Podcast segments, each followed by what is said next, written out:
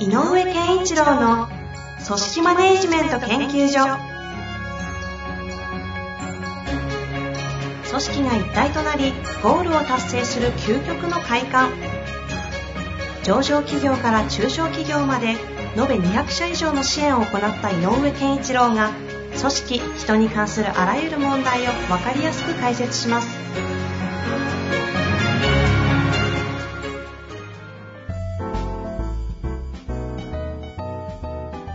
こんにちは、遠藤和樹です。井上健一郎の組織マネジメント研究所。井上先生、よろしくお願いいたします。よろしくお願いします。さあ、ということで、今日も行きたいと思いますが、今日はですね、あの、労働法の弁護士、向井先生のはい。番組を聞いた方から、井上先生ご存知ですか？はい、はい。よく存じ上げてます。そうですよね。はい。だからご質問をいただきまして、ちょっと紹介したいと思うんですが、えー、向井弁護士のポッドキャストを聞きまして、2、30代はジョブ型、メンバーシップ型の中高年というタイトルの回で、大企業の実態についてお話がありました。そのことについて質問ですという内容になっております。これ少しですね、私、あの、MC やらせていただいてるんで、この時の回ざっくりご。紹介した方がいいかなと思うんですが、はい。ジョブ型って、井上先生、あの、いわゆる職務給ってやつですかね。そうですね。職務給ですよね。仕事に入り、し人の仕事に給料がいくらって決まってて、みたいな認識でいいんですか？はい。でそのジョブ型だと。で、今の若い人たちというのは、みんな、こう、価値観がジョブ型になってて、なので、で、その思考でいくと、会社への帰属意識が全くなくて、こう、いわゆるジョブホッピング的に転職するのが当たり前っていう人たちがいるんだけど、中高年の一方でその、その人たちの上司に当たる人たちっていうのは、メンバーシップ型の、いわゆる職務給ですか、極能給。職能給か。うん職能給。いわゆるあの、年功序列的な方のちょっと近いけどね。近いうん。で、そういった人たちが上司になってて、そういう価値観の上司のもとで、ジョブホッピング系の人たちが、あの、実際若手でいるっていう、そういう不思議な構造になってるのが今のもう日本の企業の実態だっていう回だったんですよ。おうおう面白いですね。そういう話を背景にご質問いただきました。はい。紹介させてください。はい。えーまさに今の若手層は会社への帰属意識などは一切なく、自分たちのスキルアップ、チャレンジングな業務を求めた合理的に転職を繰り返すことが当たり前となってきているように思います。これは良い悪いの話ではなく、社会の現状として受け止めないといけないと思っています。大企業は優秀な人材をいかに待遇よく獲得するかの競争がさらに激化していくと思いますが、そう考えると中小企業のチャンスもあるのではないかと思っています。なぜかというと、複数のサロンやコミュニティに所属する人が溢れている流れからすると、コミュニティへの所属が本質的には求められているのではないかと思っています。つまり、貴族意識は獲得できない大企業ではなく、中小企業のようなコミュニティとしての役割を強化しやすい会社に所属したいと思う人たちも多くいると思うからです。人材獲得の観点から井上先生はこのような動向についてどのような受け止められていますでしょうかはい。ということです。あれですね、その向井先生のその回、えっ、と、私聞いてないんで、どっかで聞き直そうかなって今思ってるんですけど。ああ、ぜひですね。あの、面白いですよね。で、えっ、と、わ、若い人たちが、その、まあ、ここで言うジョブ型っていう形で、えっ、と、その自分の、えっ、と、職務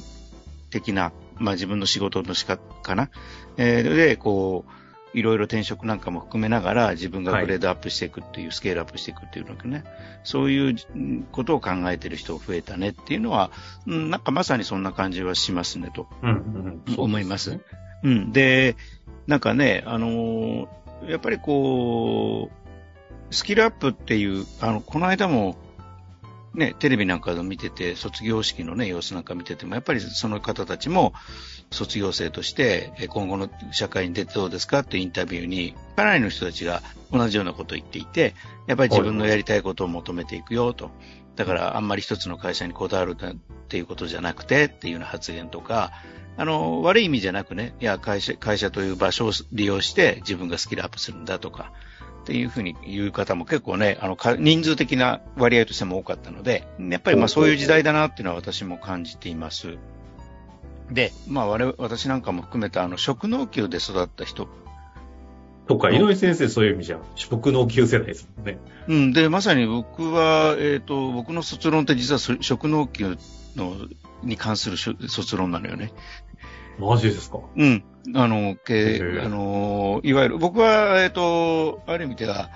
えっ、と、中高年の、なんていうのか、労働力の流動化っていうのは今後の、あまあ、1978年の時代の話だから、えっと、ずいぶん前の話だけど、いや、今後は、なんていうのかな、人材の流動性っていうのは高まっていくべきなんじゃないか、そのためには、逆に言うと定年制っていうのは、えっ、と、足かせになってるかもしれないから、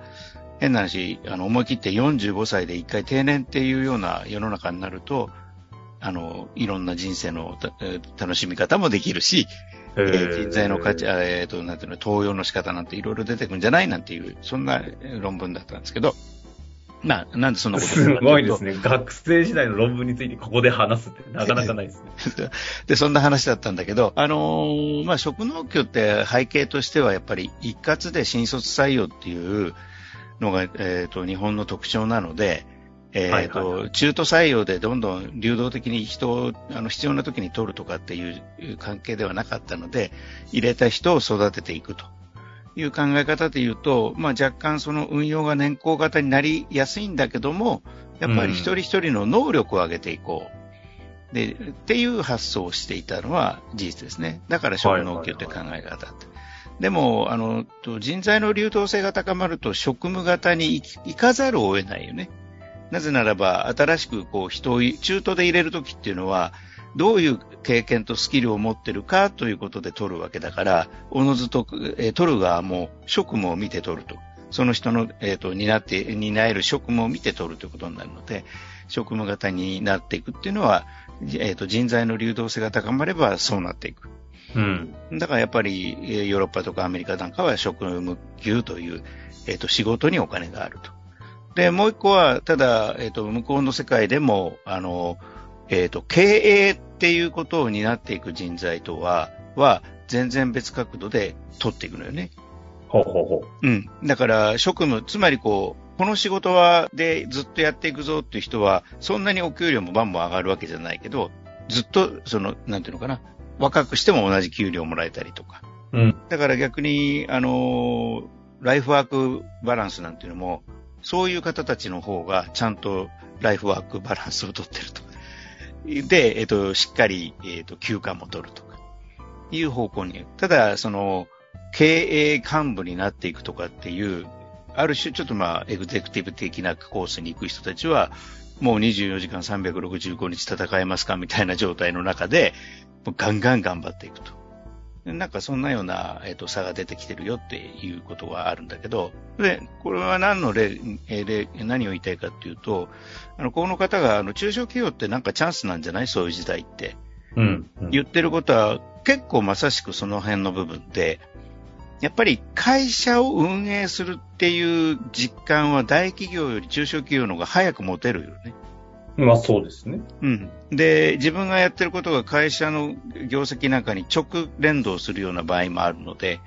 だからそういう意味では、えっ、と、自分、ここで自分の職務レベルを上げて転職するっていう考え方も今後の世の中ではかなり出てくるかもしれないけど、中小企業のがチャンスなのは、えっ、と、自社内で会社の運営ということに興味を持てば、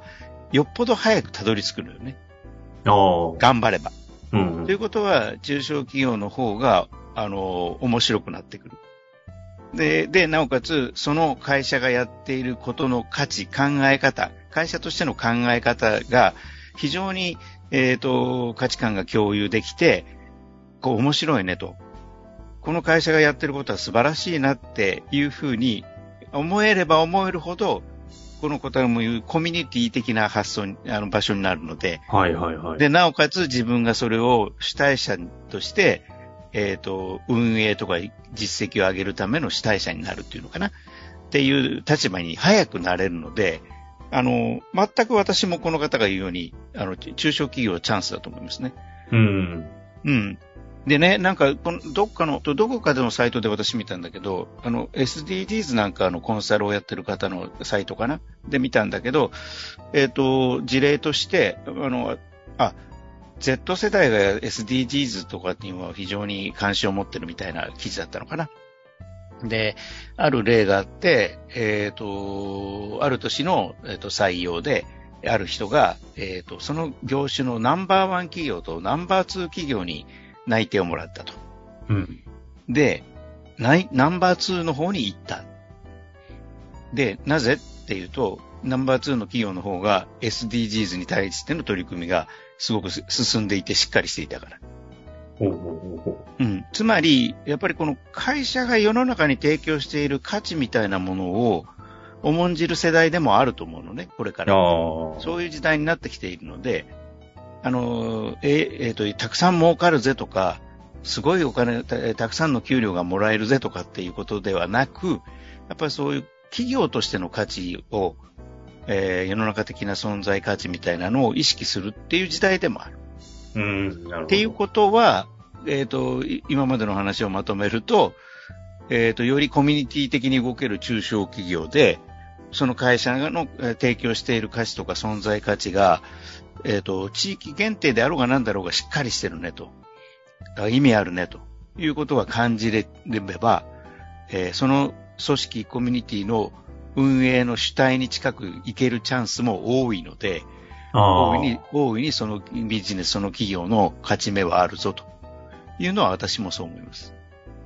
どこに対して、それぞれ、その求めるものが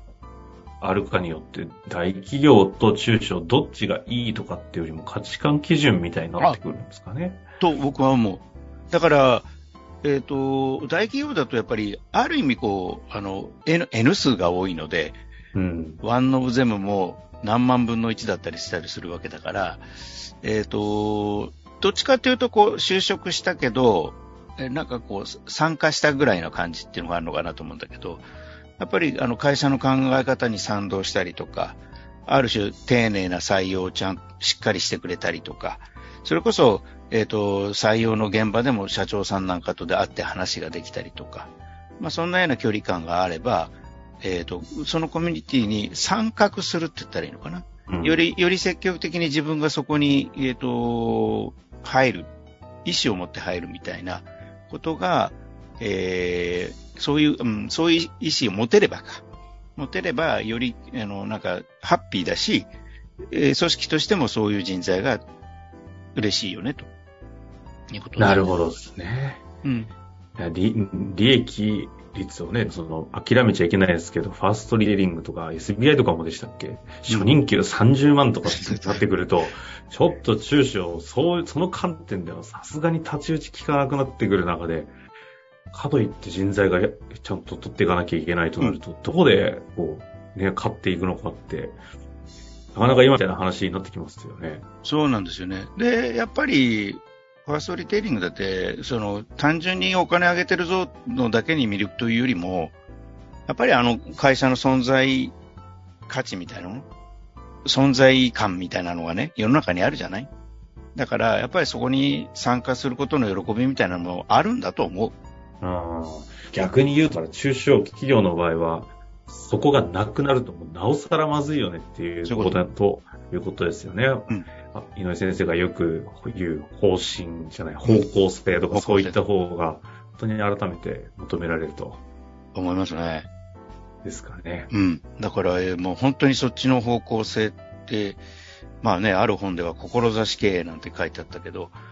えっと、まあ、この本もね、ある社長さんから紹介されて読んだ本なんですけど、ああ、なるほど、志だなぁ、なんていうのはね、あ改めて思ったし、あまりにも志経営とかその、パーパス経営的な言葉がありふれすぎてて、ちょっとハリボテ書籍も多すぎる昨今なので、ちゃんと要所を読まないと危ないなって感じがしますけどね。ぜひなんか、井上先生のおすすめ本とかもありましたら、今度はい教えていただけたらなって思いますが、はい今日ましたはところ一旦終わりたいと思います。はい。ありがとうございました。ありがとうございました。